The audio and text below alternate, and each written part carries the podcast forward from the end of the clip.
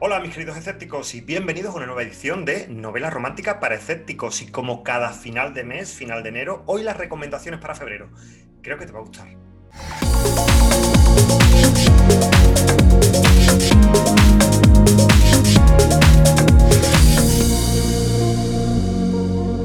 El descubrimiento de la temporada ha sido la serie Los Bridgerton, la serie que Netflix ha traído a la pequeña pantalla y que se ha convertido en el gran descubrimiento, en el gran amor de todos los amantes de la novela romántica. Los Bridgerton, como sabéis, se basa en una saga de la autora Julia Quinn que escribió a principios de la década del 2000 pertenecen a un subgénero literario dentro de la novela romántica conocido como regencia. La regencia se caracteriza por varias cosas. La primera, la ambientación. La regencia se ambienta en un periodo que va aproximadamente entre 1811 y 1820, que es precisamente el periodo histórico que en Inglaterra se conoce como, como la regencia, ¿correcto? Segundo, la regencia retrata una clase social muy concreta, los gentry, este, estos personajes pertenecientes a la aristocracia rural y que viven entre el campo y Londres con fiestas, bailes, reuniones sociales, etc. Tercero, hablan sobre la mujer y cómo se las tiene que apañar para conseguir sobrevivir en una época y en una clase social donde no pueden trabajar y no pueden decidir nada sobre su destino no pueden decidir con quién se casa, no pueden heredar una fortuna, mientras en alguna de las líneas parentales haya un varón, no pueden hacer absolutamente nada sin la tutela de un hombre. El género regencia lo que se dedica es a contarnos cómo se las habían estas mujeres con poquísimos recursos sociales para sobrevivir. Cuarta característica, suelen ser novelas muy ágiles, con un elegante sentido del humor y con diálogos chispeantes. Evidentemente estás pensando de Jane Austen y tienes razón, Jane Austen es una de las gran inspiradoras del género regencia, no solo porque vive precisamente en esta época, sino porque sus novelas se ambientan en la época que le tocó vivir, en la época de la regencia. Pero quien configura realmente el género como lo que es hoy no es ella, es una autora norteamericana que publica entre 1937 y 1974 más de 20 novelas donde se solidifica lo que al día de hoy es el género regencia. Así que la primera recomendación que tengo para hoy es precisamente una novela de Georgette Heyer que creo que te va a encantar. La recomendación es La indomable Sofía. Como te decía, una novela de Georgette Heyer que creo, y te voy a contar el argumento, verás cómo te seduzco. El honorable Stanton Lacey pues tiene que hacer un viaje y decide dejar a su pequeña hija Sofía a cargo de su hermana. Eh, su hermana espera, no conoce a la pequeña, espera eh, la llegada de la pequeña y la pequeña Sofía es una señora, una chica deslumbrante, preciosa y además muy inteligente. Eh, igualmente, cuando Sofía llega a la mansión campera de su tía, pues se encuentran con unos primos que tampoco son unos niños pequeños precisamente como ella esperaba, sino que son unos chicos pues bastante macizorros y con los que hay todo un dime y direte muy interesante hasta que Sofía decide cuál es el suyo. Pero bueno, hasta aquí eh, lo que os puedo contar del pasado de la regencia. Pero ¿cómo es la regencia hoy en día? No sé mucho más de regencia, si os soy sincero, porque no es uno de los géneros que yo leo habitualmente. Así que eh, yo creo que con toda la humildad he llamado a puertas de gente que conoce mucho qué es esto.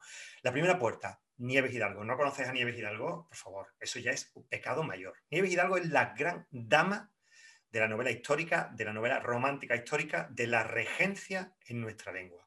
Si no has leído, estás tardando. Novelas sentimentales, emocionales, preciosas, llenas de amor y llenas de buena literatura. Lo primero que le he preguntado a Nieve es, Nieve, por favor, dame tres características, tres elementos básicos que los que yo pueda ampliar esta definición deficitaria que he hecho del género regencia. Y ella me ha dicho, vamos a ver, Pepe, el primero, sí, se ambienta en la época de la regencia, se ambienta en la época eduardiana, pero también puede, porque hay que estirar los géneros, no hay que hacerlos estancos, también podemos ambientarlo en la época victoriana. Yo he dicho, vale, nieve, lo acepto.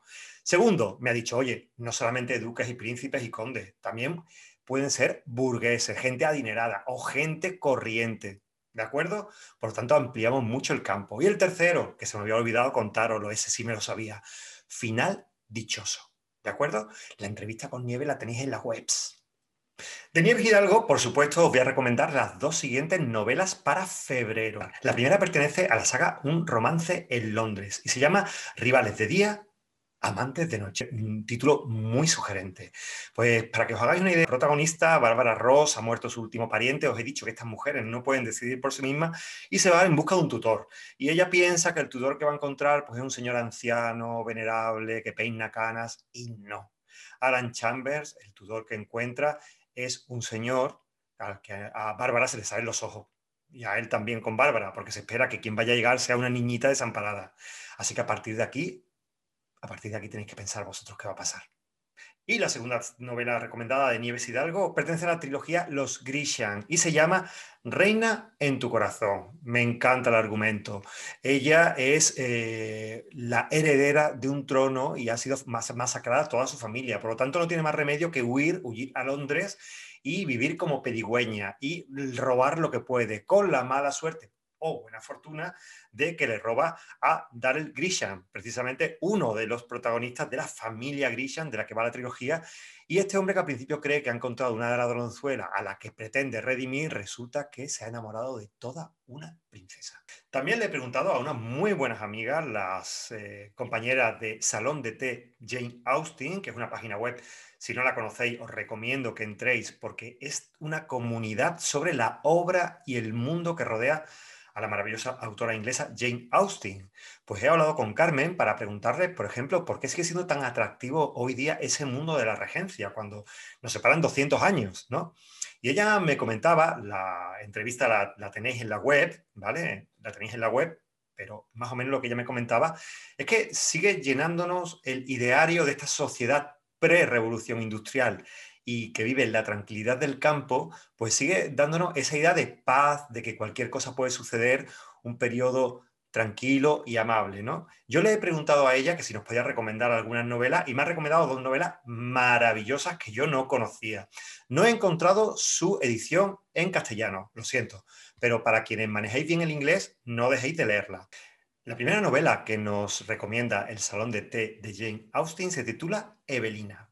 Está escrita Fanny Burney, que vive precisamente en esta época. Es prácticamente contemporánea a Jane Austen y eh, lo que trata es sobre la introducción de una joven en el mundo social y libertino de Londres de la primera, segunda década del siglo XIX cómo eh, resulta atractivo el placer, el pecado, la seducción de la vida social, etc.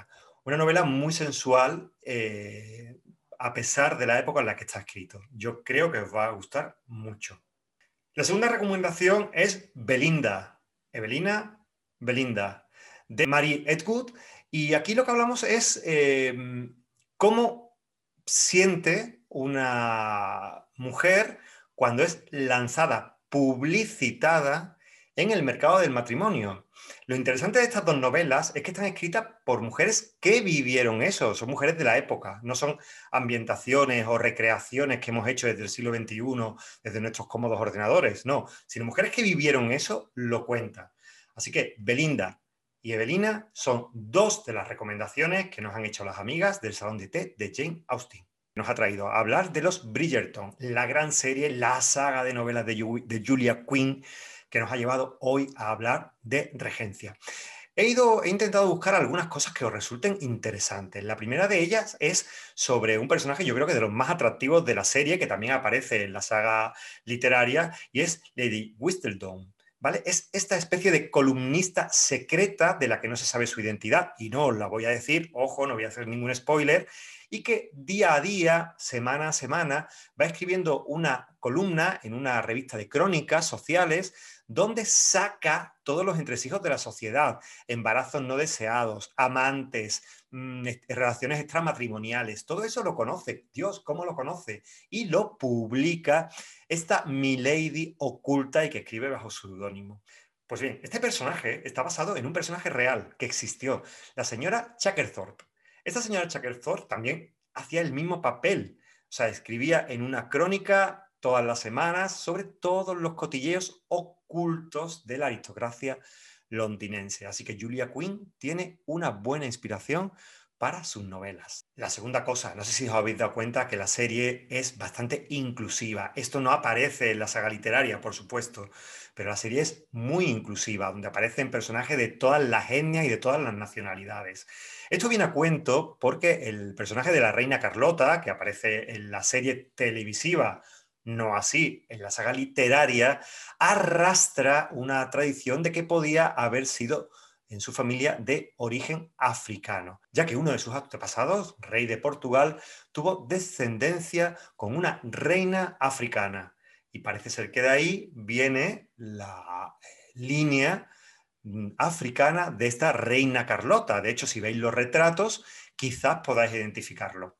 Así que segundo dato, la reina Carlota no aparece en la saga literaria, sí aparece en la saga televisiva y da pie precisamente a esta serie tan inclusiva como es Los Bridgerton. Bueno, y tercero, ¿cómo leemos la saga? Pues bueno, podemos hacerlo de dos maneras. Podemos hacerlo de manera lineal, tal y como lo publicó Julia Quinn, El Duque y yo, y todos, los libros que fueron saliendo en el mismo año o año tras año y que configuran el gran éxito de la autora. O podemos hacerlo, y de esto hay muchas quinielas y loterías a través de las redes sociales, como parece que lo está haciendo Netflix, ¿no? Cogiendo un poco de esta novela, un poco de esta, un poco de aquello, y así conseguimos diferentes tramas, mezclar diferentes historias y convertir una historia que para televisión es bastante más sólida. Ya sabéis, o la tradicional o la que todo el mundo sugiere que cómo está siendo y cómo va. Bueno, y hasta aquí llegamos. Estas son las recomendaciones de lectura para febrero. Ya sabéis, regencia, amamos la regencia, sumerjámonos en las regencias. Toda la información, las entrevistas que he hecho con mis dos maravillosas amigas, Nieves Hidalgo y Carmen de Salón de Tele Austin, la tenéis en mi página web. Y ya sabéis, el miércoles un nuevo episodio de novela romántica para escépticos. Creo que os va a gustar.